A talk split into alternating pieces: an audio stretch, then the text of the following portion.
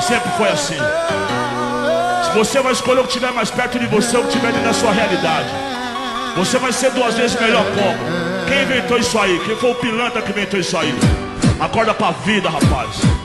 É necessário sempre acreditar que um sonho é possível Que o céu é o limite e você, truta, é imbatível. E o tempo ruim vai passar, é só uma fase. Que o sofrimento alimenta mais a sua coragem Que a sua família precisa de você Lado a lado se ganhar, pra te apoiar, se perder. Falo do amor entre homem, filho e mulher A única verdade universal que mantém a fé Olha as crianças que é o futuro e a esperança Que ainda não conhece, não sente o que é ódio e ganância Fala galera do Passivo da Vida Cast. Hoje eu tô aqui com um cara que, poxa, cara, eu conheci no trabalho e eu achei a história de vida dele muito interessante, muito, é, muito assim tocante, porque muitas das vezes a gente pensa que a, a vida da gente tá, tá, tá virado do avesso, a gente não tem rumo para tomar e aqui a gente tem uma história de superação, uma história de,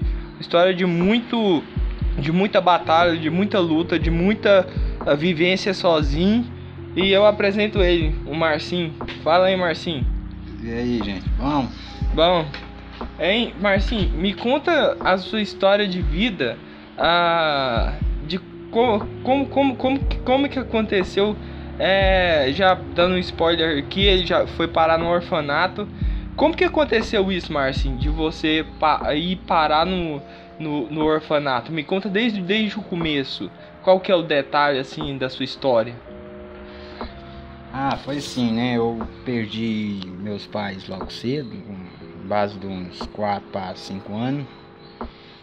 E aí, daí já foi assim, caminhando as coisas, né? Eu fui pra casa da, da minha avó, chegou lá, não deu certo. Meu tio brigou com minha tia lá, que eles moravam lá, e teve uma confusão entre eles, briga de casal. E eu fui pro conselho. O conselho me pegou. Conselho tutelar. Conselho tutelar. Pegou me levou para um orfanato. Lá nesse orfanato eu entrei com seis, seis anos, eu fiquei um tempo no conselho. E foi seis anos, seis anos de idade, lá ficava até os 18, então tinha muita gente de 18 anos, 17, e era, um, era um orfanato católico. Era um orfanato católico. Francês. Criado é, no regime militar francês, criado por um padre francês, administrado por um padre francês. É. E o que, que você passou lá, assim, de, de mais pior, assim, que você, que você passa? Você sentia falta de ter uma família? E como que você lidava com isso? Ah, cara, a pressão lá era tão forte, assim, que você, você esquecia um pouco assim, até da família, sabe? Um lado. Assim, o começo foi duro pra mim, assim, os quatro, cinco primeiro ano que eu fiquei. Você tinha quantos anos? Eu tinha seis anos na época. Uhum. Então ele era bem novo. E foi muito duro, porque eu vi o povo saindo de férias, né? Uhum. De, no julho, o povo ia de férias, dezembro, e eu nunca fui, né, cara? E... Sempre fiquei ali nove anos e eles sempre foram visitar a, a, as suas famílias, assim, as suas famílias que eu falo assim, a, a, quem, quem eles tinham é, de férias e você era o único que ficava no orfanato? Isso, eu era o único que ficava no orfanato, tinha visita de domingo, eu nunca recebi visita durante esse tempo. E você se sentia sozinho? Ah, por estar no meio de uns 100 meninos por aí, eu não me sentia sozinho não, vou falar sozinho não. Sozinho você não Eu não sentia amor, sabe? Assim, uhum. não via assim, amor na vida. Amor não, não senti não. E quando, tipo assim, e como é que era lá a sobrevivência? Tinha muita briga? Tinha muita, muita desavença? E, e como é que você era? Você era arteiro? Como é que você era lá? Ah, lá era competição assim de maioridade, quem você tinha que ser forte, duro, né? Porque o regime lá era duro, então você tinha que ser duro, tinha segurança, né? O que castigava nós muito. Arrancava ripa de cama para bater em nós. Você tá brincando, sério? Fazia muita tortura em nós. Eu hoje tenho até cicatriz na perna com apanhei de fio de ferro. É muita tortura, assim, que psicológica e física que. Você não esquece nunca não, mais. Não tem como esquecer. Não tem como esquecer. E você já tentou fugir? Fugi. E quantas vezes? Fugi de lá duas vezes. Duas vezes? E me conta como é que foi para como é que foi toda a armação pra você po- poder fugir de lá. Ah, eu já tava mais velho, né? Eu tava com uns 15 anos já. Consegui fugir lá com 15. Com 15. Primeira fuga minha. Aí nós armou lá mais um rapaz que tava lá também, um menino que tava lá, o nome dele era Luiz, internado, e nós foi pra beira da pista e conseguimos uma carona, conseguimos fugir dali. Vocês conseguiram a carona Conseguimos fugir. com caminhão, com caminhoneiro, com o quê? Não, foi com o carro. Com carro? E aí vocês conseguiram fugir para onde? Aí nós foi pra Teresópolis. Teresópolis de Goiás? Teresópolis. E lá como que você virou pra conseguir comida, pra conseguir abrigo? pra Ah, lá eu fiquei assim na casa da tia dele. Aham. Aí o conselho caçando nós mais a polícia na região, que ele era conhecido. Aham. Acabou que eles pegou nós. Aí nós voltou pra dentro do orfanato e sofremos a penalidade, né? Qual foi a penalidade que vocês sofreram? Na época lá eu fiquei assim uns seis meses é, comendo arroz e feijão, de pé no canto. Nossa senhora. E era isso aí, cara, à noite, tipo assim, tinha castigo, era castigo o dia inteiro. né? Era castigo. Já chegamos a acordar nós três horas da manhã, batendo, levava nós pra uma escada lá, deixava nós de braços pra cima, o braço aberto e jogava água em nós e nós ficava de três horas da manhã a umas 5 horas da manhã. Passando frio. Passando frio no inverno. Nossa senhora. E qual que foi a, segunda, a sua segunda fuga? A minha segunda fuga foi à noite. Como é que Eu foi? tive apoio do pessoal que tava lá e eles pegou e me deu um dinheiro e eu fiquei, passei a noite no mato deitado, Deitado no mato. deitado e no outro dia de madrugada tava tudo neblinado e eu consegui sair no meio da neblina e consegui entrar no transporte público e consegui chegar. E os guardas não foi atrás de você, não? Assim, foi, foi, mas isso foi no momento, na noite mesmo, muito cachorro, guarda Aham. caçando, mas eu deitado no mato, eles não teve, Não teve jeito. não teve chance de me achar. E aí, daí você foi pra outra cidade. Qual cidade você foi? Aí eu vim pra Trindade na época. Aí você veio pra Trindade. E, e aí, quando que você conseguiu se libertar do, do orfanato? Ah, eu saí de lá, vamos dizer assim, quando eu, na eu voltei, eu saí de lá com uns 17 anos. E aí, quando você saiu de lá, como que você viu, assim, algo, al- algo assim que você pode falar assim, nossa, é, eu, eu vi, eu, eu, eu tô agora num, num local, tô sem perspectiva de vida, não sei pra onde ir, não sei pra onde eu vou. O que, que você fez da sua vida da, da, da partida aí? Aí eu saí de lá, vim pra casa do meu irmão em Trindade Uhum. e fiquei lá com ele, era casado, tem uma- tinha umas três meninas na época. Aí não deu certo, porque a mulher dele, família, você sabe como é que é. Aí meu irmão pegou. Brigava muito com você? É, não, até que não brigava não, meu irmão é um cara mais calado na dele. Aham.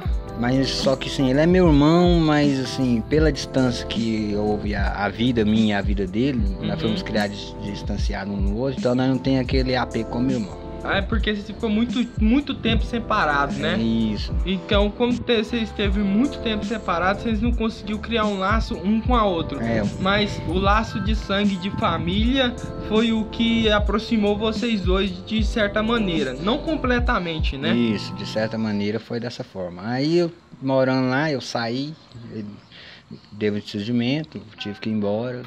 Aí coloquei a mochila nas costas e fui para Anápolis. Voltei para Anápolis e para morar na rua. Você morou na rua, então. Morei, morei um tempo bom na rua. Conheci um, um amigo meu. Encontrei, conheci não, encontrei um amigo meu lá do orfanato, que tinha saído de lá também, tinha morado lá também. E você dormia em albergues? Como é que era? Ah, E como que você conseguia comida? quando eu tava na rua, eu tinha um feirão lá. Quem conhece Anápolis sabe tem um feirão em APC lá. Anápolis, para você especificar, alguém aí que é de São Paulo ou alguma coisa assim, é, Anápolis é aqui em Goiânia, em Goiás, é, como eu já falei que eu moro aqui em Goiânia, E, então, Anápolis é uma cidade relativamente grande, né? Quase do tamanho de Goiânia. E né, desse jeito, como que você conseguiu é, sobreviver ao mei, em meio ao caos é, e controlar? Como você conseguiu controlar o seu psicológico? Como? Como? Porque eu, na, na, minha situação, numa situação dessa, eu acho que eu não teria psicológico para poder é, lidar com essa situação, sabe? É, e como que você conseguiu ter esse psicológico? Como você conseguiu lidar com isso sozinho? Mas foi assim, cara. Eu tava ali com 17 anos na rua, tinha ninguém. Tinha não onde comer, não tinha nada. Tinha uns albergues lá e eu ia, almoçava no albergue, jantava. Aí até que eu consegui dormir no albergue. Uhum. Aí eu tava dormindo e fazendo tudo lá. E não consegui emprego por ter 17 anos e não ter reservista. Ninguém ah, queria me acertar. E lá do orfanato eu saí só com RG. Só com uhum, registro. Só com registro. Não, não tinha mais documento nenhum. Não tinha identidade, carteira de trabalho, nada. E não tinha dinheiro para tirar a identidade e a carteira de trabalho dependia da identidade. Nossa senhora. Aí eu fiquei desse jeito, cara. Na, assim, não desisti não. Fiquei assim, sabe quando você tá no caminho assim, não tem ninguém? Sim. Tem ninguém assim pra você pedir um conselho. Você nunca entrou em depressão, não? Assim, falar assim, nossa, cara, que vontade, sabe? Ela nunca entrou em depressão, não, cara? Por incrível que pareça, não. Nunca entrou em depressão. Nunca entrou em depressão? Não. Você sempre teve essa cabeça firme que você tem? Sempre, sempre tive a cabeça firme, fui pro mundão e, e aí não deixei dar mole não, entendeu? E o mundão ele te surrou muito? Ah, apanhei demais do mundo. Apanhou muito, né?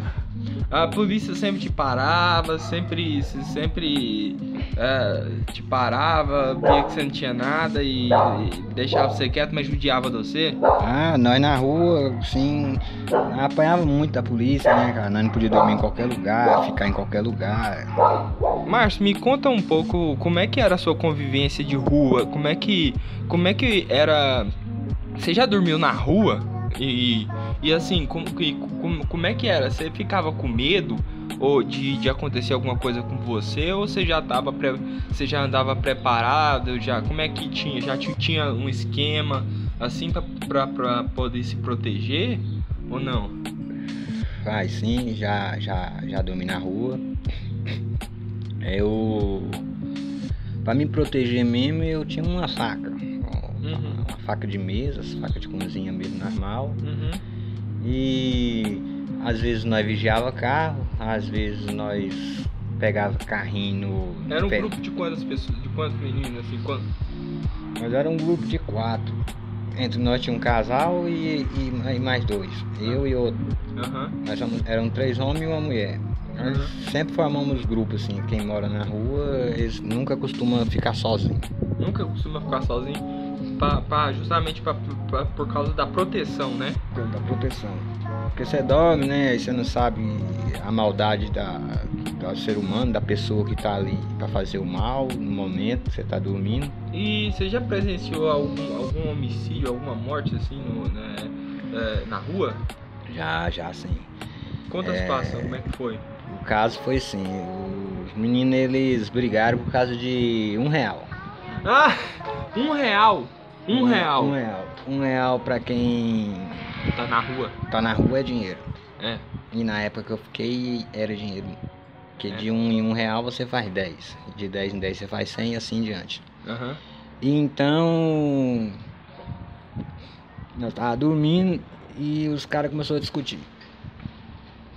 E um passou o outro pra trás e não tinha dado um real de troco, não sei o que, que faltava um real. E um puxou a faca e o outro pulou pra cima. tá doido, velho. Aí eles ficou. Um ficou, deu facada no outro. Graças a Deus não foi nenhuma faca assim, certeira, pegou nos braços, pegou assim, no peito, mas nada grave. Uhum. E os dois ficou lutando ali, a faca caiu e os dois ficou em luta corporal ali, e eu naquela situação, os dois eram meu parceiro e eu não sabia o que, que eu fazia, cara. Se você separava? Porque separar eu não dava conta, né, cara? Porque meu porte físico, sou magro, pequeno, então e os caras eram bem mais fortes. Grande. Grande e eu fiquei assim, na dúvida assim, se eu pegava aquela faca e saia correndo, se eu jogava aquela faca fora, mas o outro já tinha sido esfaqueado. E se eu pegasse o cara ia ficar os dois iam grilar comigo. Então, foi uma. Passei por uma experiência assim, uma dessas experiências assim, essa foi uma experiência que me marcou muito, foi assim, logo os primeiros dias que eu fiquei na rua. Que... E aí você viu o que, que era mesmo a rua, né? Aí eu fui conhecendo a rua, né? Porque eu era um cara, como eu saí do orfanato, eu era um cara meio pagão pro mundo, eu entrei muito cedo no orfanato, então não. Você não conhecia o mundo? Não conhecia o mundo. Uhum. Aí eu fui me abrindo e fui. Daí em diante eu fui conhecendo o mundo que nem toda pessoa é boa. Nem toda pessoa é boa, né? Você conheceu muita maldade. Então, digamos assim, que você conheceu a maldade é, não por falar, não por jornal, mas você sentiu a maldade na pele, não foi? Foi sim. Senti a maldade na pele, na vida e. e... O que. O, o, que que. Então isso, isso foi o que mais te marcou, o que mais te assustou, né? Ah, assim, naquela época, assim, do começo, do princípio, foi sim, mas hoje eu já. Até então já vi muitas coisas que Hoje você tem 26 anos de idade, né? Na época você tinha quantos anos? Hoje eu tô com 20, 28. 28? Na época você tinha quantos anos? Na época eu tinha uns 16 para 17. E aí, o que que mais, assim, é... O que que... Você, você sentia falta de família? Ah, de ter eu... um pai, uma mãe?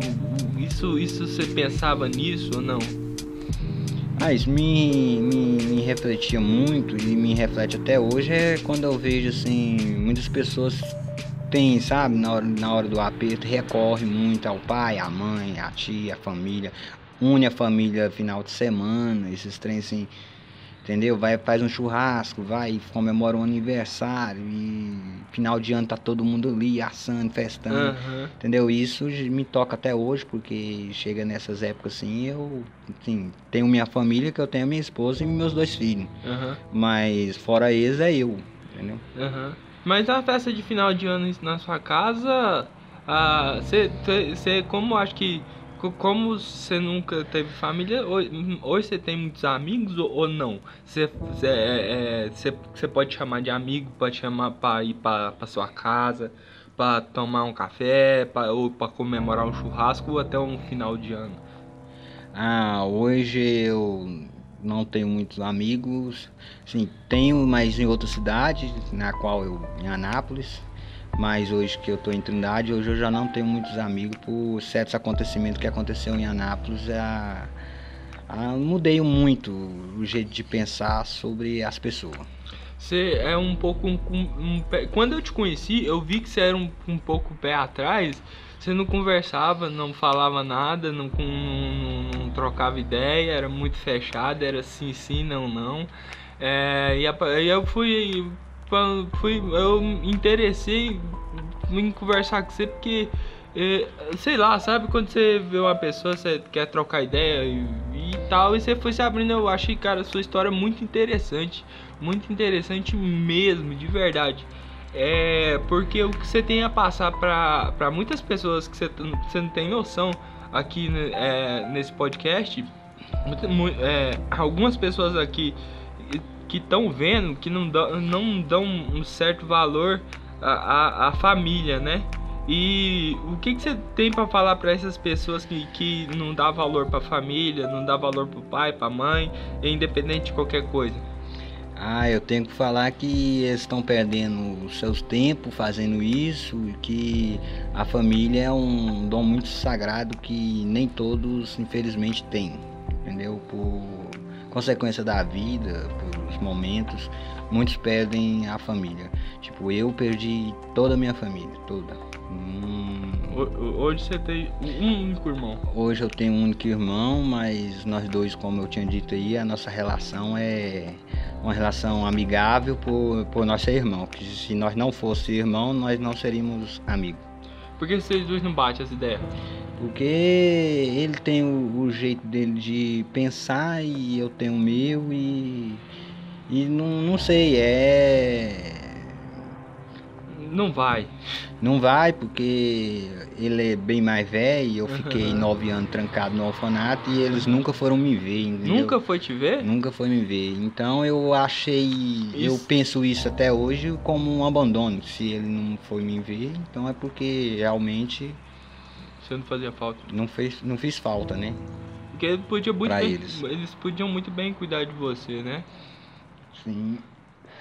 E com você, assim, já. e- e- tipo assim, já aconteceu alguma coisa assim com você, assim. ah, que na rua que já te machucaram, já te bateram? Ah, graças a Deus na rua é, me machucar sério não, mas já Ameaças? levei porrada, já dei porrada, já briguei muito, já apanhei muito, bati também. É, brigas assim Para sobrevivência. Pesadas, mas sim, para sobrevivência, mas briga pesada é porque na rua você é ou é você ou é o cara. Não tem conversa, não tem Não tem muita conversa, não tem muita trocação de ideia. não tem né? muita trocação, porque você encontra Inclusive- todo tipo de pessoa, né? Inclusive, teve, teve um episódio que você já foi, já levou uma, uma facada no braço, não foi? Ah, ah, sim, eu tive esse episódio aí, mas já depois de casado, porque eu casei, tive uma menina de 7 anos, tenho uma menina de 7 anos. E até então, como tô dizendo que não tenho família, eu casei e tive que me se virar, né? Cheguei numa época que o desemprego caiu muito e eu não consegui emprego por não ter estudo suficiente em muitas empresas, nem experiência de serviço, porque não tive experiência nenhuma. Uhum. E então aí eu conheci um, um amigo e ele vivia muito bem, cara. E ele gostava muito de mim, ele vivia muito bem. Só que ele não me ajudava em nada. Assim, ele não me dava um 10 real, 5 reais, ele não tinha coragem de me ajudar. Ele falava pra mim, eu te ajudo, mas você tem que me ajudar primeiro. Então, e eu sem muito entender, acabei entendendo que a ajuda que ele precisava era o mundo do crime. Um mundo que muitos acham que não tem volta, mas sim, o mundo do crime tem volta sim. Tem volta. Então eu entrei no, no mundo do crime não por, por querer, não por querer ser o cara, o perigoso, ou doidão, mas por necessidade, por ver a minha filha passando dificuldade. Quem é pai sabe quando como é uma, um- sua filha querer um presente, uma mochila, uma comida, algo na geladeira, abrir a geladeira com fome e tiver só água. Aquilo me machucou muito. E então eu aceitei a proposta e daí eu comecei a entrar no mundo do crime, mas não foi só na venda de, de drogas, eu participei de arrastões e fiz Mu- muita, coisa. Fiz muita coisa pesada que hoje eu Você se arrepende? Hoje eu me arrependo por um lado, mas por outro não, porque graças a Deus minha filha está viva e está comigo até hoje. Porque se eu não tivesse levantado a cabeça, porque a, a humanidade, quem estava ali poderia me dar um serviço, não me deu, fechou as portas, então eu tinha que abrir as minhas portas, que seja no pé ou na chave. Infelizmente, né, Márcio? Infelizmente. Infelizmente. E aí esse amigo apareceu lá na sua porta. Oi, me ofereceu umas 25 gramas de maconha para mim vender. E eu consegui pagar ele, arrumei 75 reais, na época era 75 reais as 25. Peguei, paguei ele e consegui levantar 100 reais nessa. Peguei mais e fui indo. Aí assim eu fui crescendo no mundo do crime, fazendo, vendendo e fazendo os corre. E fui, fui cuidando da família, fui cuidando de tudo, mobiliei a casa e foi indo. Aí, sobre a pergunta que você tinha me falado sobre a facada, Uhum. a ocasião foi assim: eu estava no portão de casa é, é, negociando um videogame e um rapaz chegou, já era à noite isso, mais que 10 horas. E um rapaz chegou e perguntou pra mim se eu tinha um raio. E eu não vendia raio. Quem não sabe, é rai tem é chamado por peixe, pó, é a mesma coisa. Escama, é tudo a mesma coisa. É. E eu falei que não tinha, o cara bateu a mão no portão e falou assim, você sabe quem eu sou? E eu já doido, falei que não, eu não sei quem que você é e nem quero saber, por mim você pode ser o Batman. E rumei o pé no peito dele e nós dois caiu na, na, na, na pancada. Só que eu tava dando porrada e o cara tava dando facada. E eu não vi e levei três. Mas você sobreviveu. Mas- Graças a Deus, né, velho? Graças a Deus sobrevivi. É, não foi nenhuma facada fatal, assim, séria, pegou no ombro, no braço, em diante. Mas consegui fazer o cara correr, né? No meio da briga ali eu consegui pegar um facão que eu tinha lá em casa. Porque por mais que eu mexia com no mundo do crime, eu no momento ainda não tinha arma porque eu não achava necess- necessidade de ter uma arma. Porque eu era uma pessoa que conversava com todo mundo, brincava com todo mundo, então não, não achava Necessário. necessário. E aí, mas e com hoje a sua redenção? É, depois você você hoje tem, é, né, como você disse, você conseguiu se redimir, né? E hoje hoje você hoje você hoje você trabalha e como que é hoje a sua vida? Me fala do- da sua redenção, dos seus momentos felizes com a sua família. Assim, vou dizer assim que não foi nenhuma redenção, eu, eu mudei de vida, não foi porque eu entrei na igreja, que eu não sou crente, não sou evangélico, não me considero católico, por mais que ter criado na religião católica. Eu considero um cara que acredito em Deus sim, mas não sigo nenhum tipo de religião. É na terra. Então eu saí do mundo do crime, como muitos falam que o que vai fácil vem fácil, o que vem fácil vai fácil e vice-versa. E então eu acabei perdendo tudo no, no- no crime, perdi tudo. No- na época que eu perdi, sim, eu já tinha comprado uma arma por causa do- da ocasião das facadas. Comprei um calibre 38 pra mim. E aí, um certo dia eu tava lá em casa, cara, e os homens caiu lá, uns caras encapuzados pra me matar, e eu, graças a Deus, consegui escapar e livrar minha família disso. Então, e daí eu, depois dessa cena toda que aconteceu, eu parei pra pensar e consegui sair daquele momento ali e vim pra casa de, de amigos aqui em Trindade. Então, eu vi que parei para pensar e vi que não compensava e eu precisava correr atrás de um serviço porque o tempo já tinha passado, talvez eu conseguiria uma oportunidade. E aluguei um barraco para mim, hoje moro de aluguel, pago 250 de aluguel, mais 230 de água, dá uns 480 reais por aí, o torno do aluguel, água, energia e tudo. Sim. Aí consegui arrumar um emprego numa serralheria.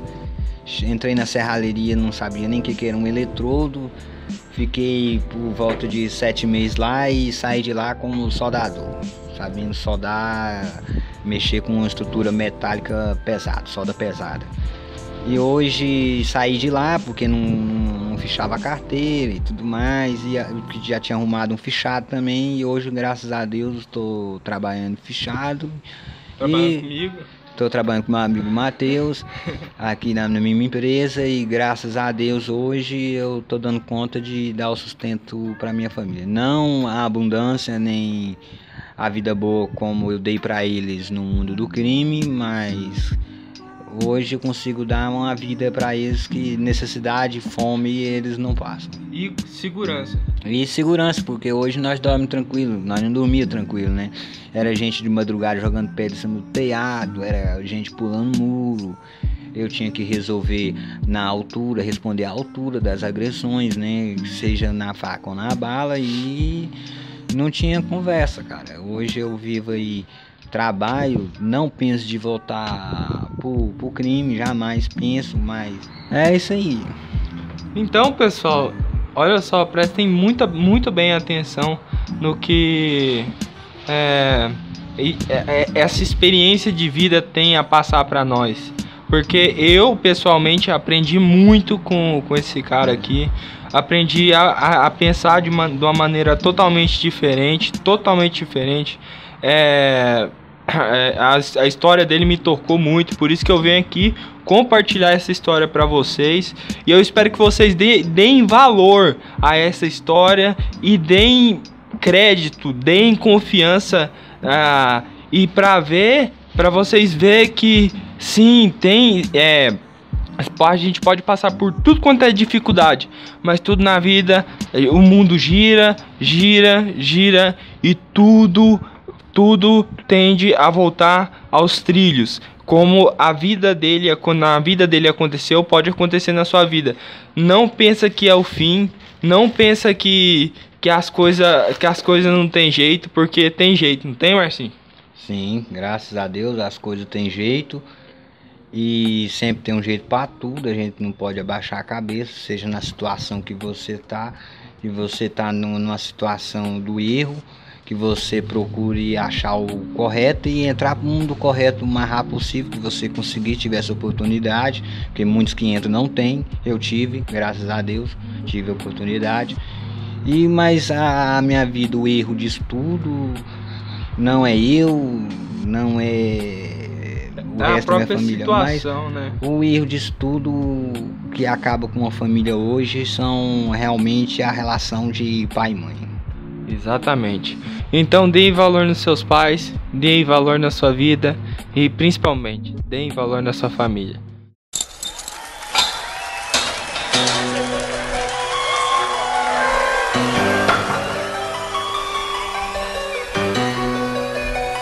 Tem que acreditar. Desde cedo a mãe da gente fala assim, filho, por você ser preto, você tem que ser duas vezes melhor.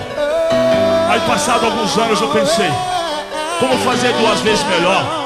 se você está pelo menos 100 vezes atrasado pela escravidão, pela história, pelo preconceito, pelos traumas, pelas psicoses, por tudo que aconteceu, duas vezes melhor como?